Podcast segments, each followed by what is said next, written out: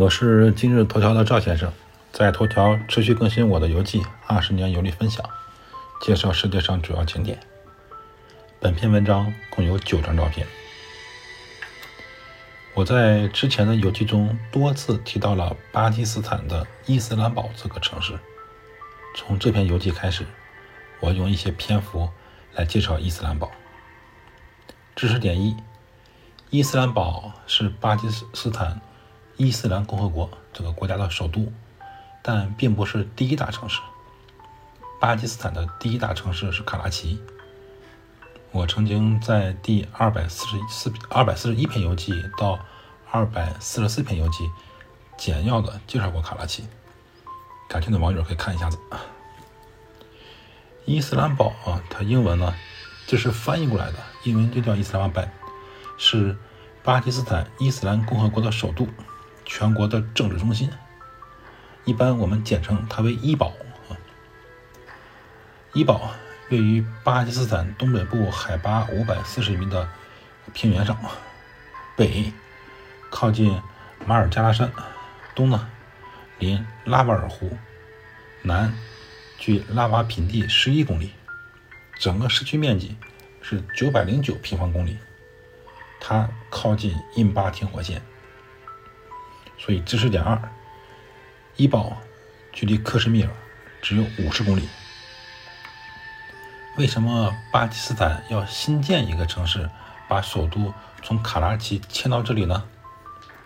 卡拉奇作为沿海城市，海上交通运输非常方便，但这也导致了一个问题，那就是安全得不到保障。纵观全世界，首都建立在沿海城市的国家并不多。这是因为，如果敌国发动进攻，那么第一个进攻的目标必然是沿海城市。如果首都设立在沿海，那就完全成了敌军活靶子。一旦首都被攻破，那么该国战败的几率呢就非常大了。再加上卡拉奇是巴基斯坦第一大城市，人口稠密，十分拥挤，整个城市的进一步发展受到了限制。知识点三。伊斯兰堡是一个新建城市。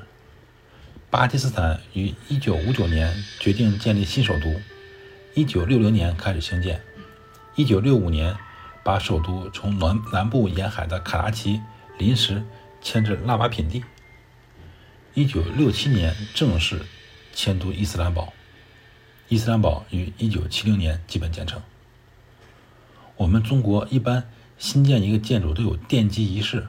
巴基斯坦也不例外，在伊斯兰堡有一个景区，包含巴基斯坦博物馆。这个景区有一个建筑啊，叫做零点 （Zero Point），它呢是伊斯兰堡的计量基准。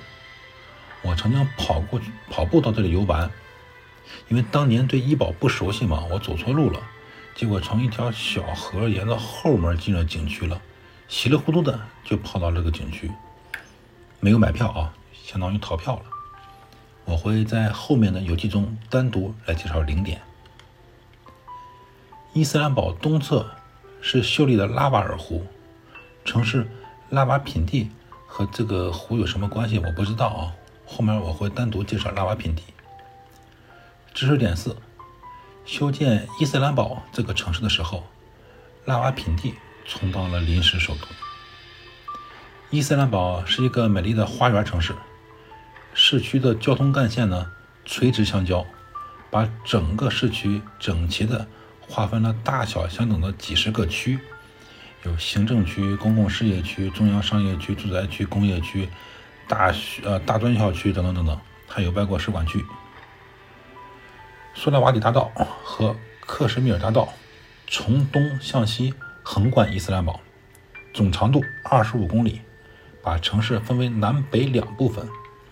大家看我下面这个地图截图就很直观了。城区最东头是行政区和外交区，区内建有总统府、议会大厦和政府各部的办公大楼。总统府坐东朝西，面向全市，雄伟壮观。行政区南侧呢是外交区，西侧是一条宽阔的宪法大街，隔街相对是公共事业区，区内有国家银行、电信电报局。广播公司、电视台等单位。我在医保的活动范围主要是 F 六区的第七大道，这是一条非常美丽的都市大道，直通伊斯兰堡背靠的马嘎拉山。本文的第一张照片就是站在马嘎拉山上拍摄的第七大道。住宅区是伊斯兰堡最具特色的建筑区，区内布局合理，生活方便，有三四层的公寓，也有两层的别墅。住宅设计讲究。外形美观，各具特色，庭院宽敞，一般庭院里栽花，优雅别致，令人赏心悦目。当然，住宅区中呢，还是有学校、清真寺、商店。我一般在 F 六、F 七两个区活动。医保在规划的时候都是以区块为单位，每个区块都有清真寺、医院、学校、购物中心等配套。按照巴基斯坦的规定，凡是有污染。影响居民生活的工厂企业不能建在首都内，因此，医保基本上是一个没有污染的城市。它仅有一些汽车车厢制造、食品印刷等中小型的轻工业。伊斯兰堡是一座年轻的城市，市区内没有文物古迹，但它自然景色呢清新优美，建筑富有浓郁的伊斯兰风格。伊斯兰堡南面有一座著名的。玫瑰和茉莉公园以栽培玫瑰花、茉莉花而闻名。在马嘎拉山上有一个山顶公园，是全市最著名的旅游胜地。公园里啊，树木葱郁，百花争艳。山顶上有一块专门供外国来访的政府首脑种树留念的园地。